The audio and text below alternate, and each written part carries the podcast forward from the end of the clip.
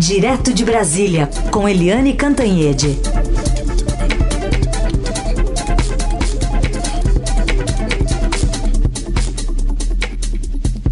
Oi, Eliane, bom dia. Bom dia, Raíssa Carolina, ouvintes. Oi, Eliane, bom dia. Queria começar essa sexta-feira aqui abordando primeiramente a prisão do finalmente, né, do Queiroz, depois de tanto tempo todo mundo perguntando cadê o Queiroz. Onde está o presidente Bolsonaro nisso tudo, Eliane? É, Carolina, a minha coluna de hoje no Estadão, que se chama é, Mourão no Radar, diz exatamente isso. O, a pergunta não é mais onde está o Queiroz, porque o Queiroz está preso em Bangu, mas onde está o presidente Jair Bolsonaro? Na verdade, há uma tentativa do Palácio do Planalto, uma tentativa da família Bolsonaro, do próprio Bolsonaro e do Centrão lá no Congresso para tentar isolar o presidente da República da crise que envolve o Queiroz e, portanto, o Flávio Bolsonaro, que é o filho mais velho do presidente, o 01, senador da República e muito enrolado na época em, em que ele foi deputado estadual no Rio de Janeiro, exatamente tendo o Queiroz como braço direito, como operador do gabinete dele e vem daí a acusação de rachadinha. Os funcionários recebiam só uma parte do salário e o resto depositavam numa conta é, administrada pelo Queiroz e essa conta abastecia é, e, e financiava as, as, uh, os custos da família de Flávio Bolsonaro, inclusive a escola das filhas, uh, o plano de saúde da família, etc, etc. Então, uh, é possível isolar o presidente Jair Bolsonaro disso tudo? Ele ontem é, saiu, como a gente disse aqui ontem na Rádio Eldorado, ele saiu de, do Palácio da Alvorada mais cedo, chegou muito cedo no Palácio do Planalto, não parou para falar com os apoiadores e a manifestação que ele fez numa live já à noite é, foi dizendo que a operação da polícia Lembrando que a decisão de prender o Queiroz foi da Justiça do Rio de Janeiro e a prisão foi feita pela Polícia de São Paulo. É, ele foi entregue à polícia e ao Ministério Público do Rio de Janeiro. É, ou seja, não tem nada a ver com o Supremo, com o TSE, com nada disso, mas o presidente disse que a prisão do Queiroz foi espetaculosa e parecia que estavam prendendo o maior bandido da face da terra. Ou seja, o presidente, de certa forma, tentou defender o Queiroz. Para ele, é, a operação foi excessiva e o Queiroz não é tão bandido assim como está parecendo. Mas ah, nessa, nesse isolamento, nessa tentativa de blindagem do presidente Bolsonaro, dessa questão toda envolvendo Flávio Bolsonaro e Queiroz, existe um probleminha. E esse probleminha é, vamos dizer assim, ardido, porque onde estava o Queiroz? O Queiroz estava na casa do advogado e amigão do presidente, que é o Frederico, ou Fred Wassef. Isso tudo muda a questão, porque joga o Queiroz no colo do presidente da República. O ACF é, tem declaração dele para a Rádio Gaúcha, todo mundo sabe, todo mundo viu as imagens do ACF na posse do ministro das Comunicações dentro do Palácio do Planalto. Ele frequenta não apenas o Planalto, mas também o Alvorada, que é a residência oficial é, do Bolsonaro, ele tem acesso aos filhos, acesso à primeira-dama, ele é amigão, amigão e advogado do, da família Bolsonaro, tanto do Jair Bolsonaro quanto do Flávio Bolsonaro. É, e aí o Queiroz aparece na casa do Wassef. A pergunta é: o Queiroz pediu para ir para lá, pediu para quebrarem um galho, ou o Queiroz foi colocado lá para ficar sob controle? Controle do ASF, controle do Jair Bolsonaro, controle do Flávio Bolsonaro, principalmente para não bater com a língua nos dentes e contar tudo o que ele sabe.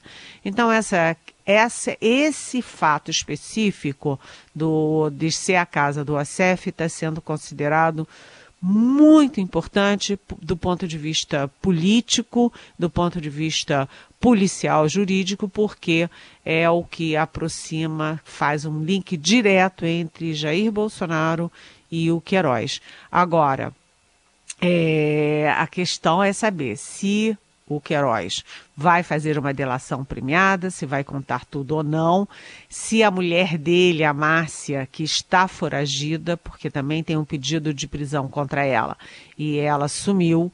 É, enfim, se a Márcia não resiste à pressão e também sai falando que ela sabe, o fato é que as explicações que foram dadas até agora são muito precárias. Dizer que ele estava em Atibaia, que o Queiroz, né, estava em Atibaia, na casa do OASF, porque ele está fazendo um tratamento de câncer em São Paulo, cá para nós. Carolina Heissen, vocês conhecem São Paulo muito melhor do que eu. Eu queria agora fazer uma pergunta para vocês. Quem está fazendo tratamento de saúde num centro de São Paulo, está pertinho se está é, morando em Atibaia?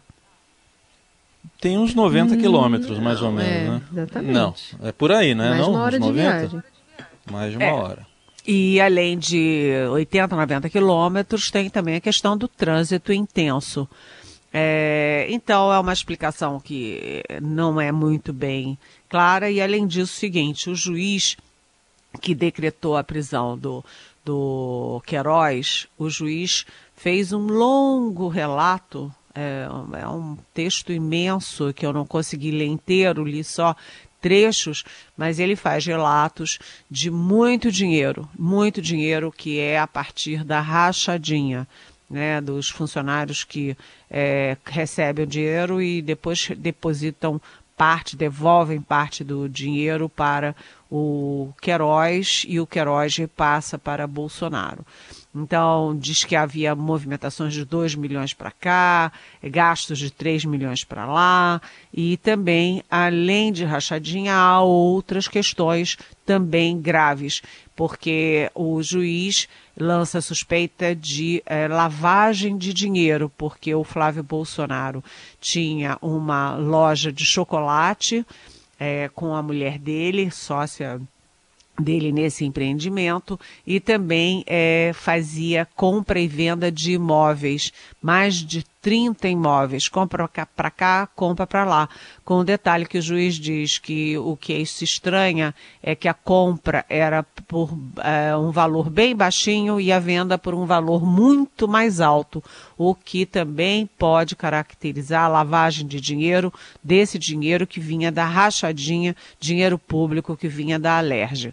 É, um, um, apesar de tudo isso, rachadinha, lavagem de dinheiro, transações imobiliárias, etc., o motivo objetivo formal para a prisão do Queiroz foi a alegação de obstrução de justiça, inclusive porque tem é, aí declarações gravadas da mulher dele, da Márcia, dizendo que ele agia dentro desse, vamos, aspas, dessa prisão é, voluntária ou não na casa do OSF, que ele agia como um, um poderoso mandante, que ele lá de dentro continuava dando todas as ordens.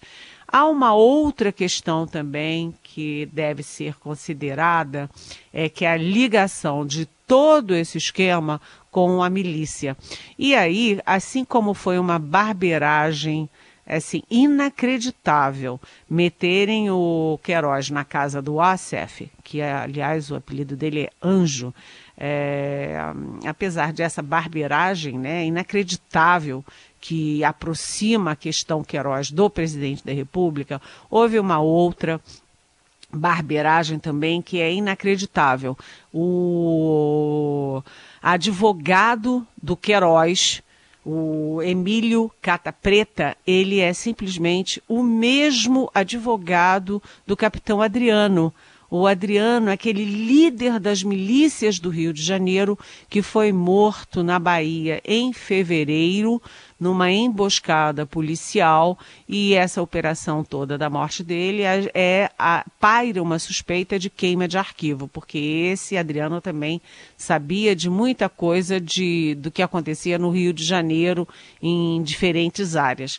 Mas o fato é, o mesmo advogado que cuidava do chefe da milícia agora cuida do Queiroz. A gente sabe que há ligações do uh, miliciano Adriano com o Queiroz, que foi da polícia 30 anos é, as famílias, etc. Aliás, as famílias é, do. As, as, a mulher e as duas filhas do Queiroz trabalhavam nos gabinetes do, da família Bolsonaro, tanto no Rio quanto em Brasília. É, também familiares do Adriano também trabalhavam nos gabinetes da família do Bolsonaro. É, enfim, vai se misturando, vai fazendo um embolo ali, embolando a questão de Adriano com Queiroz, com milícia, com rachadinha, com lavagem de dinheiro. Ou seja, bom para o governo, isso definitivamente não é. E tem uh, um efeito político é, evidente. O presidente ontem almoçou com é, aliados do Congresso, lá no, no Palácio do Planalto. Eles saíram sem falar. A gente não viu manifestações do Centrão sobre a questão do Queiroz, mas a gente viu do PSL. O PSL governista uh, ainda defende, ainda se manifesta é, defendendo o presidente e tal, mas o Centrão está ainda na linha de não falar nada e defende o presidente e diz o Flávio que se explique. Mas, enfim, isso vai ter muito desdobramento. Mas, Eliane, a gente está vendo, você sempre destaca aqui o, o, lado, vamos chamar assim, de pai zeloso do presidente, né? A manchete aqui do portal do Estadão, nesse momento, é Queiroz pagou escola de filhas de Flávio Bolsonaro, afirmam promotores. Lógico que isso aí ainda é uma investigação, não tem condenação, não tem comprovação ainda. Mas até que ponto esse lado aí, pai zeloso dele, pode afetar também a condução do governo? É, é, é uma confusão isso, porque o presidente Bolsonaro você não vê, mesmo naquela reunião do dia 22 de abril, a reunião ministerial, você não vê uma palavra do presidente Bolsonaro sobre a economia, sobre como sair da crise econômica. Não vê uma palavra do presidente Bolsonaro sobre planos para combater o desemprego. Não vê uma palavra do presidente Bolsonaro sobre a pandemia, sobre como evitar mortes, qual é a estratégia do governo para evitar a contaminação e combater o coronavírus. Não vê uma palavra do presidente sobre saúde, sobre educação, sobre meio ambiente, sobre desmatamento tudo que o presidente fala é em relação aos filhos, aos amigos, aos deputados amigos, aos aliados, e, enfim, ele está lá pensando é, em como manter o mandato e como manter a reeleição. Essas duas coisas parecem ficar ameaçadas e o presidente dá prioridade aos filhos. A gente viu ontem que quando o presidente apareceu em duas oportunidades, na live e com o o ministro, ainda ministro da Educação, Abraham Weintraub, o presidente estava muito, uh, vamos dizer assim, abatido e muito assim, ele estava assim, quase catatônico, né? Constrangido, quase catatônico. Ele é, procurando palavras, mas a gente viu que ele, é, mesmo tentando se controlar, ele defendeu o Queiroz. E ele vai fazer tudo para defender os filhos. Eliane, é, só para a gente concluir esse assunto, é, você mencionou sobre esse mourão no radar. É, como é que a, a, base aliada, enfim, ou os decepcionados né, com o presidente Bolsonaro trabalham efetivamente na ascensão do vice? Olha, uh, havia ali uma reclamação desses é, vamos dizer, decepcionados com o presidente, havia ali uma, uma reclamação também em relação ao Supremo Tribunal Federal. Eles diziam que o Supremo exagerava, que o Supremo estava perseguindo o presidente, que havia excessos e tudo. E o próprio presidente vive dizendo todo dia que há abusos, né? E então vinha tentando haver ali uma, uma uma conversa entre militares da reserva, militares da ativa, é, ministros do Supremo, grandes juristas, ex-ministros da Justiça e da Defesa, para tentar dar, vamos dizer assim, um respiro para o presidente. Dizer, tá bem, o Supremo já fez tudo o que fez, então agora para um pouquinho é, vamos dar o respiro para o presidente. Mas com essas coisas todas que continuam acontecendo, o Queiroz, essa demora em demitir o Weintraub tudo isso, essa operação para o Supremo dar um respiro para o presidente também não, não evoluiu. E o que a gente vê hoje é o seguinte: a situação do presidente Bolsonaro vai se tornando muito difícil e há entre os apoiadores dele arrependidos uma tendência ali de defender a ascensão do vice-presidente Hamilton Mourão. É uma questão muito delicada que a gente trata com muita delicadeza. Mas é, o que, que o Supremo diz, inclusive?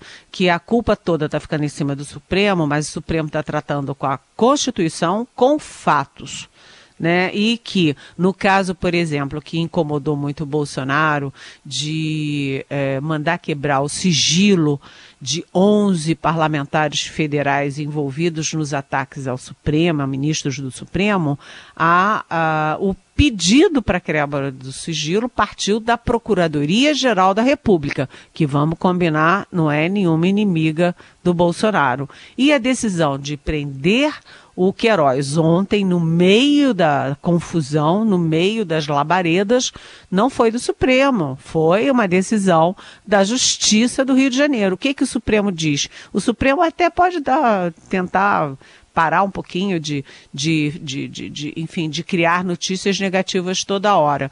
Mas não adianta nada, porque as coisas continuam aparecendo, os fatos continuam se sobrepujando às articulações políticas, e o fato é que o seguinte, o Hamilton Mourão está no radar. As pessoas estão começando a achar que a situação vai caminhando para se tornar insustentável conexão com a Eliane Cantanhede, que fala direto de Brasília.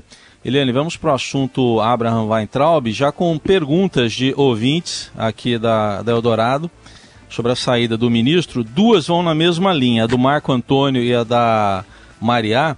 Querem saber se é possível impedir que o ministro seja empossado lá como é, diretor né, no Banco Mundial, um cargo indicado pelo Brasil. O Marco até vai mais além, diz que se é possível é, impedir a saída dele no país, considerando que ele está sendo investigado no inquérito das fake news. E outra ouvinte, que é outro ouvinte, que na verdade é o Jonas, ele pergunta se é possível ficar um interino militar lá no Ministério da Educação, igual ocorreu, está ocorrendo no Ministério da Saúde. São ouvintes aí querendo saber sobre a saída do Weintraub. Oi, bom dia, gente. É... Bom dia, Marco Antônio, Mariá e Jonas. Primeiro, uh, o Weintraub demorou muito para ser demitido. Né? Uh, os militares do Palácio Planalto queriam a demissão do Weintraub há muito tempo por incompetência. Ele não trouxe nenhuma solução para a educação e trouxe vários problemas com a China, é, problemas internos no governo, problemas com o Supremo Tribunal Federal, ou seja, demorou muito a ser demitido. A pergunta de vocês é pertinente, porque ele está sendo investigado no Supremo Tribunal Federal. Anteontem o Supremo é, negou habeas corpus para ele se livrar, ele, Weintraub, se livrar é, do processo das fake news e o Supremo negou esse habeas corpus. E o fato é, dependendo de como evolui essa investigação, ele pode ser sim impedido de deixar o país enquanto é, essas investigações prosseguem. Agora, cá para nós, né, o sujeito uh, que tem problemas com a língua, que tem problemas de gestão, que tem problemas, dizem até psicológicos, problemas políticos, ele vai para o Banco Mundial para um cargo onde, de onde saiu, por exemplo, Pedro Malan para virar ministro da Economia, eh, ministro da Fazenda do governo Fernando Henrique. Quer dizer, e um salarinho de 250 mil dólares por ano, é, com plano de saúde especial, com todas as vantagens de ser um estrangeiro do, no Banco Mundial nos Estados Unidos. É realmente é um prêmio, é um prêmio muito grande, um prêmio grandão para quem foi tão mal é, no, no, seu trabalho é, e que sai do governo com uma, com uma live em que o presidente da República é coadjuvante e ele próprio é, é, o protagonista. Ele comunica que está saindo, ele comunica que vai para o Banco Mundial, ou seja, ele é o dono da live e deixa o presidente em segundo plano. É inacreditável. Agora, Jonas, é, o, no início do governo, havia sim aí uma vontade dos militares de botar o militar como ministro da educação. Não deu certo. Não deu certo porque a área acadêmica reagiria mal, etc. E agora não está se falando nisso. O interino é o Antônio Vogel, que é o secretário executivo, é o segundo do Weintraub, mas ele fica interino. Então você vai ter duas pastas estratégicas com interinos. Um é o general Pazuello na saúde no meio de uma pandemia e o outro é o Antônio Vogel na educação. E assim vai se vivendo, né, gente? Aliás, ainda sobre militares, tem uma pergunta aqui do nosso ouvinte Benedito, é, o Benedito Carlos, ele pergunta se a presença negativa e crescente dos bolsonaros na mídia tende a atenuar é, gradativamente o apoio também dos militares ao presidente. Oi, Benedito. É, é, muito difícil a gente falar no apoio dos militares, porque como a gente não tem pesquisa específica dentro da comunidade militar, a gente, é, é, é a gente conversa muito, né, daqui e dali, mas não dá para concluir os militares, porque tem militar de baixa patente, de alta patente, de forças diferentes, exército, marinha, aeronáutica, é muito difícil saber isso. Agora, é claro que é, com essas coisas todas, né, Sara Winter, aquela Sara Giromini, fazendo manifestação com jeitão de Ku Klux Klan. É, o Queiroz é preso e aí mil suspeitas envolvendo Flávio Bolsonaro. É, o Carlos Bolsonaro é, comandando um gabinete do ódio contra as instituições. É, o Eduardo Bolsonaro, que ontem fez uma grosseria que eu nem vou repetir aqui, com a deputada Joyce Hasselman, que foi uma grande aliada, é agora adversária e está com Covid internada. É, enfim, essas coisas todas. É claro que os militares, eles leem jornal, eles é, veem televisão, eles estão é, nas redes, eles estão na vida do país. Não é possível que eles não estejam vendo as barbaridades que estão acontecendo. Então, Benedito, é, por isso é que é importante a mídia. E hoje eu cito uma frase do é, Carlos Aires Brito, ex-presidente do Supremo, que é uma frase que eu gosto muito. Nas democracias consolidadas, não se pode impedir que a, empresa, a imprensa seja a primeira a publicar e que a última palavra seja do, da, do Judiciário, da Justiça, do Supremo Tribunal Federal. É isso que a gente é, faz, né? É, anuncia, informa e cada um tira a sua conclusão, inclusive os militares.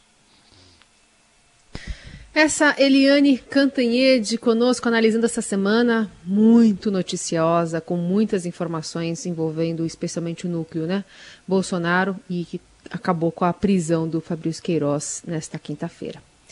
Eliane, um tranquilo fim de semana. Até segunda. Tranquilo fim de semana. Não está nos torcer. planos, né? Agora vamos dizer o seguinte, que essa semana foi a pior semana em um ano e meio de governo Bolsonaro. A semana teve notícias é, tenebrosas para o governo todo santo dia. E a gente precisa lembrar que a sexta-feira está apenas começando. Beijão, bom fim de semana.